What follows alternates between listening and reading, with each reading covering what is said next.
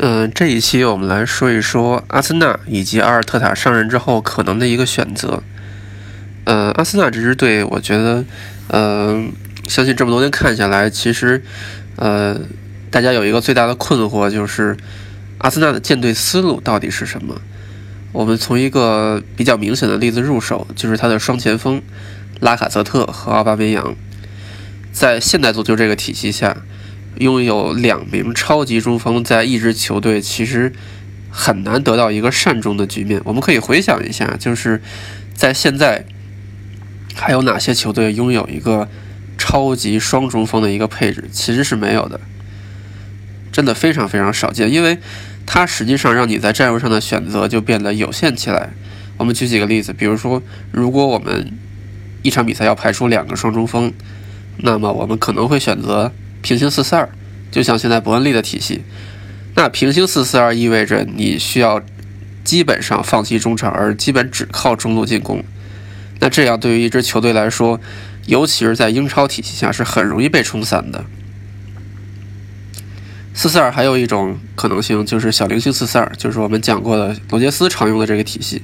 那大家也都看到了，由于这套体系。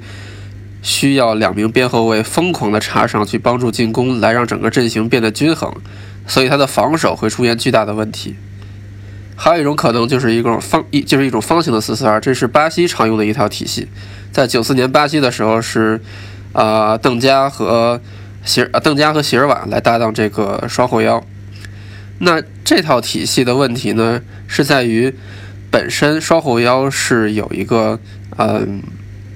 就是他首先要有两名双级超级的双后腰能攻善守，来去让这套体系变得有一定攻击性。此外，方形的前面的两个点需要有足够大的覆盖范围来去支撑前场的进攻。那这是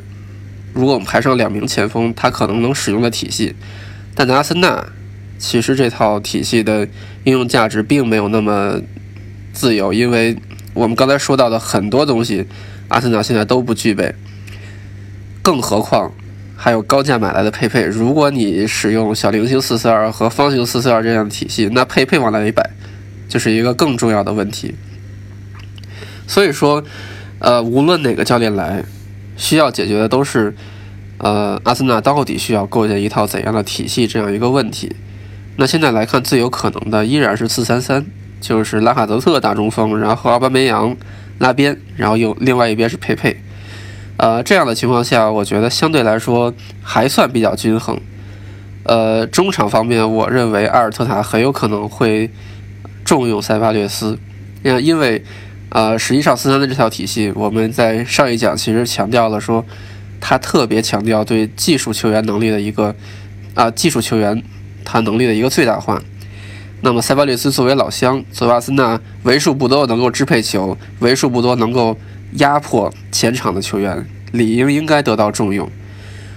那悬念就落在另外两个中场身上。另外两个中场，我认为需要相对均衡。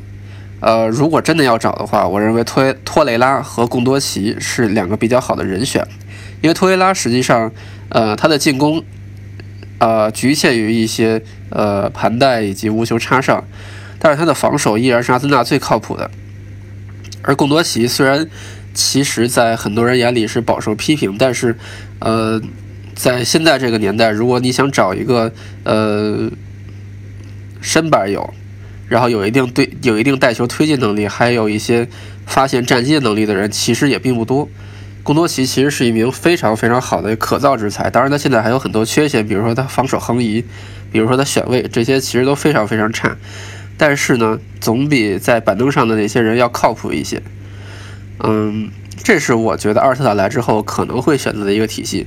奥巴梅扬应该挺适应这样体系，因为他虽然可能打一个左右边锋这样的一个位置，但是他还是会时不时游移到禁区去完成最后一击。这个我觉得才是奥巴梅扬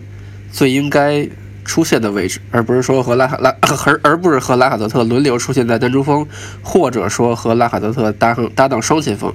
这件事我觉得是并不合理的，而且长远来看，这两位。我觉得迟早会走一个，迟早会走一个，因为我觉得，嗯，两名超级射手存在，而两名超级射手的特点又相对来说比较雷同。当然，拉卡德特原来不是这样。拉卡德特在法甲其实他的技术是非常出色的，我也不清楚为什么到了英超他反而很难去展现出他的技术优势。但是长远来看，我认为不不管是说从年龄，还是说从薪水，还是说从现在表现来看，这两个人我觉得还是会，嗯，还是会离开一位来增加更多的技术元素。这是我对阿尔特塔他的前景的一个考量。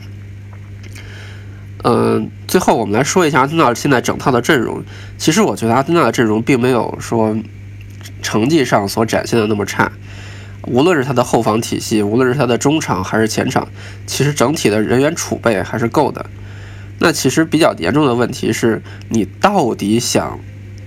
以谁为核心？你到底想打造一个怎样的体系？这是应该所有阿森纳球迷关心的一个问题。那阿尔特塔来应该就是解决这个问题，在瓜迪奥拉麾下打了这么多年的四三三，呃，我觉得其实很有可能阿森纳最终还是要走本身技术流派这样一个道路，那么增加相应的技术流球员，以及重用现有的球员，比如说托雷拉，比如说塞巴略斯，比如说佩佩，比如说贝莱林，其实都是非常重要的。那么我觉得其实。在名帅的调教下，阿森纳离走出低谷应该是不会很远的。